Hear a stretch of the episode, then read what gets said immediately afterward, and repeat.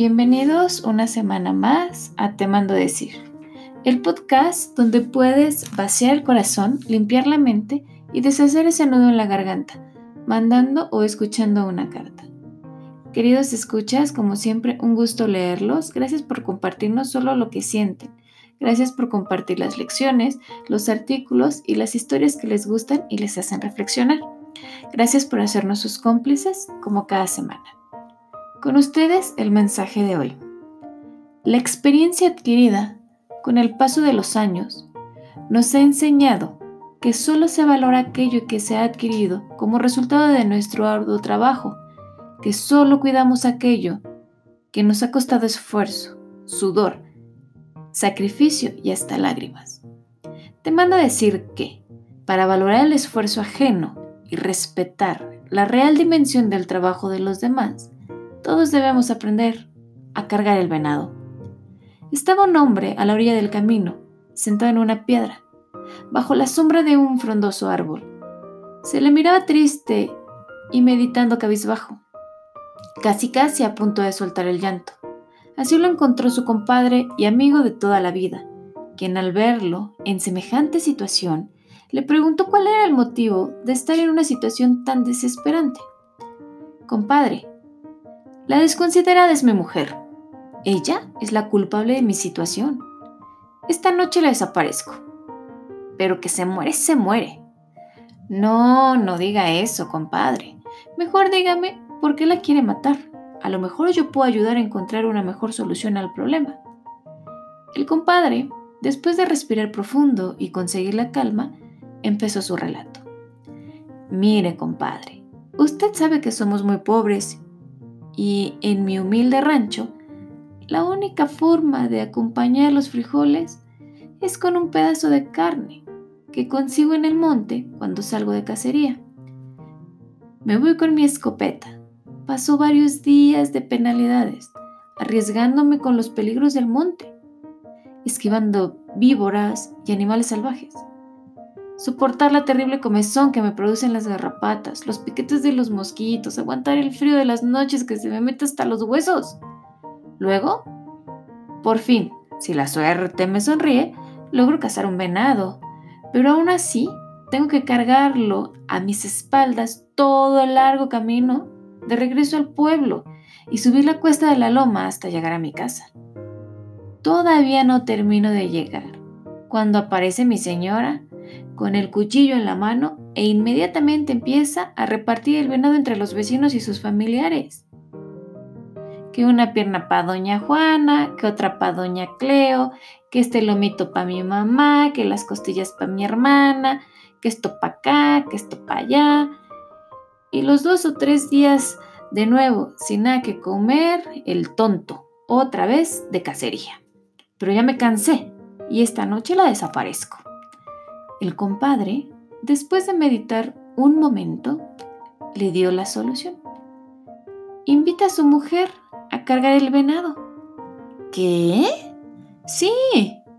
Llévese a la comadre de cacería.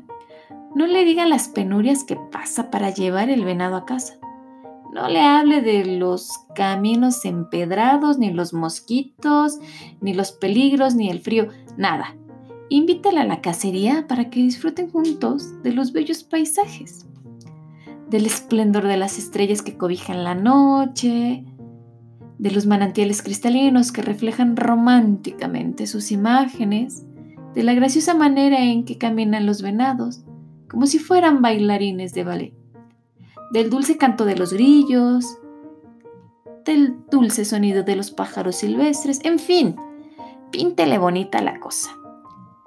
El compadre siguió el consejo y por supuesto la convenció. Ella, entusiasmada, fue con falda larga hasta el tobillo, que poco a poco se le desgarraba con las púas en el camino. La blusa le quedó toda dañada. Los zapatos se le rompieron por las piedras y las espinas le hicieron sangrar. El cabello se le maltrató. Le quedó tieso como estropajo. Se le pegaron por todas partes garrapatas y bichos las manos llenas de ampollas y llagas que se le hicieron al abrirse paso entre el espeso monte y estuvo a punto de sufrir un infarto al toparse con una enorme víbora. Por fin, después de tantos martirios, encontraron un venado. El hombre sigiloso se acercó a su presa, localizó el blanco justo para liquidar al escurridizo animal. Con agilidad pasmosa, disparó y el venado cayó muerto. La mujer no cabía de júbilo, pensaba que en su sufrimiento había terminado por fin, pero no era así. Ahora, mi amor, quiero que cargues el venado para que veas lo bonito que se siente, le dijo el hombre masticando con una expresión rabiosa una pequeña rana. La mujer casi se desmaya ante la mirada asesina de su marido, pero ante la desesperación por regresar a su casa, ni para protestar tuvo alientos. Cargó al venado en su espalda hasta su casa casi muerta, con las piernas temblando, jadeando y a punto de reventársele el corazón. Al llegar, tiró al animal en la sala de su casa. Sus hijos y vecinos salieron a recibir a la pareja de cazadores acostumbrados a la repartición, gritaron con alegría, ¡Vamos a repartir el venado! La mujer, tirada en el piso, hizo un esfuerzo sobrehumano para levantar la cabeza y con los ojos inyectados de sangre, volteó a los vecinos y agarrando aire hasta por las orejas les gritó, El que me toca ese venado, lo mato. Muchos tienen riquezas, tienen empresas y comodidades porque durante años cargaron muchos venados para llegar donde están ahora.